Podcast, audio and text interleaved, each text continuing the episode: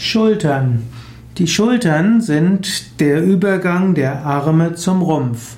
Schultern sind die Bezeichnung für den Körperteil, der Arme und Brustkorb miteinander verbinden. Schultern ist auch ein Verb und etwas schultern heißt etwas auf, etwas auf die Schultern nehmen, das heißt auch etwas tragen. Man kann sein Schicksal schultern und man kann auch die Last schultern.